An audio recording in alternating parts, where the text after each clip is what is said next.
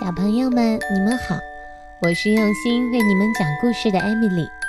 今天，艾米丽要跟大家分享的故事叫做《我遇见了一只小灰狼》。我们一家四口生活在森林边的木屋里，有爸爸妈妈、我，还有那只可爱的小狗里克。在一个雪花飘飘的冬天。李克陪着我一起在雪地里玩耍，一起站在田野上眺望远方，一起依偎在炉火旁取暖。我和李克经常去山顶玩，而田野的另一边时不时传来“呜”的叫声，那是狼群居住的地方，也预示着他们也在这个草原上生活。爸爸说。那头狼叫哈利。我们一家四口在大雪纷飞的世界里畅玩，脚印交错，让这个寒冷的冬天倍感温暖。在家里的时候，我们也同样玩得开心。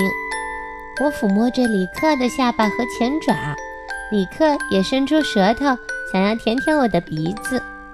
我们彼此喜爱对方，就像爸爸妈妈。彼此的关爱一样。每天上学，李克总会一直目送我到远远的地方，汪汪汪地说再见，接着才依依不舍地回家去。我们感情很好，我也频频回头，舍不得自己的小伙伴。我走在上学的路上，看着飘飘洒洒的雪花，想着同学们是否到了呢？群狼却走在另一条路上，他们在寻找食物，还时不时地朝天发出阵阵的吼叫声。放学的钟声敲响了，我迫不及待地背起书包，跟同学们挥手说再见，因为我想念我家里的李克了。在这个大雪纷飞的冬天，不知道李克会不会着凉呢？会不会和我一样想念着对方呢？今天我想了一个新游戏，准备和他一起玩呢。我也想我的爸爸妈妈，赶紧回去，不要让他们替我担心呀。我加紧了脚步往回家的路走去。可是我没想到的是，在我不远处有一群正在顶着风雪艰难前进的狼群，他们看起来。走得非常的吃力，还呼哧呼哧的喘着粗气呢。不过他们还在坚持朝前走，前面的那几只脑袋都有点耷拉下来了。我觉得他们有点走不动了。队伍的最后还有一只小狼。风雪越下越大了，到处都是茫茫的一片。我加快了脚步。紧紧地用斗篷裹住了自己，我艰难地向着回家的方向走着。我感觉暴风雨刮在脸上，非常的疼。我缩着身体，低着头，挪着步子。哎，应该快到家了吧？嗯，再坚持一下。我在心里默默地鼓励自己。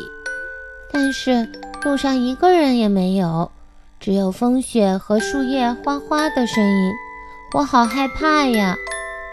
在森林里有一只小狼，因为贪玩而掉队了，就是那只队伍最后的小狼。狼群越走越远了，只留下小狼自己一个。这时，小狼还没有反应过来，这是妈妈经常教我的：一定要跟紧大人，不能因为贪玩就离开大人。风雪好像没有停下来的意思，我只好一边走一边用手挡一下雪，让眼前可以看得更清楚一点。雪越下越大了，我一个人行走在山路上，我有点怕，不停地发抖。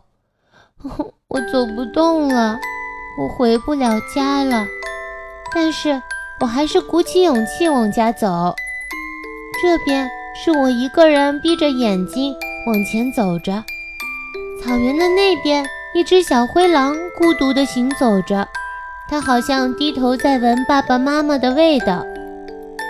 它的爸爸妈妈是不是也担心它了呢？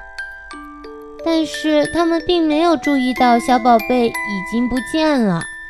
唉，小狼要是走丢了该怎么办呀？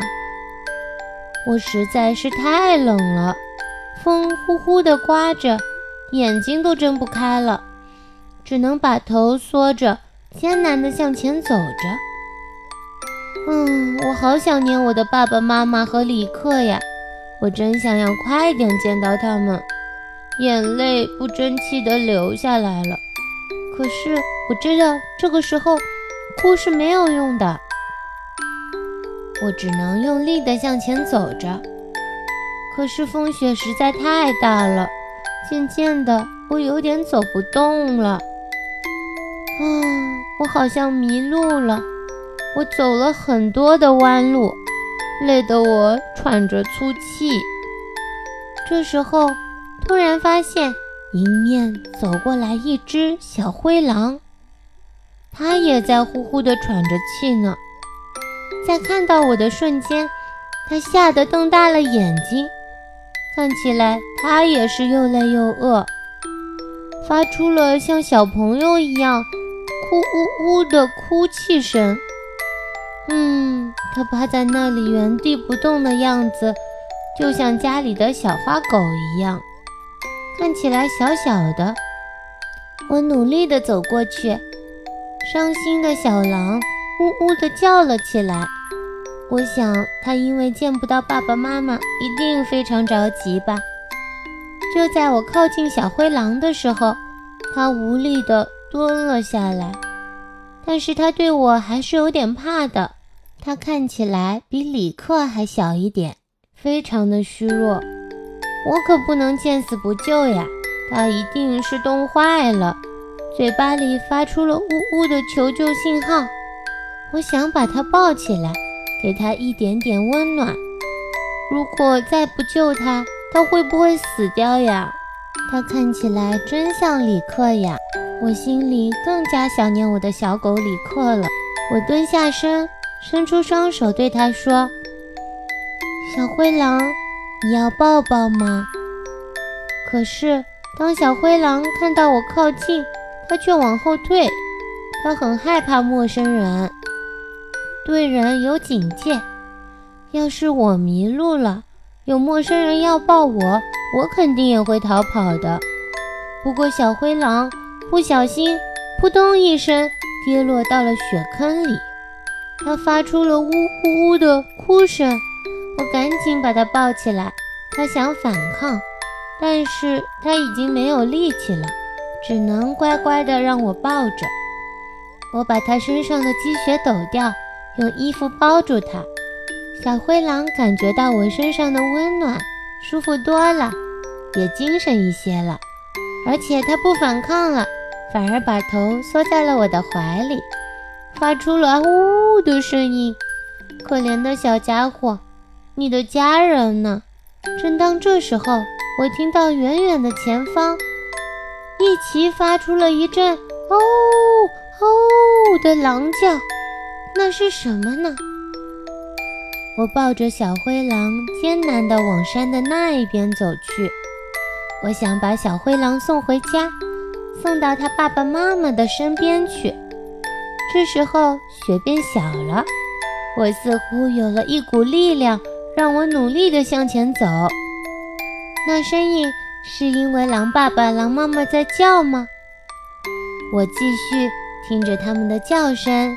向前走着，小朋友们，你们觉得小女孩能不能帮助小灰狼找到他的爸爸妈妈呢？他们一路上又会经历什么样的神奇旅程呢？我们下次再继续听这个故事吧。今天的故事就先到这里，我们明天见了，拜拜。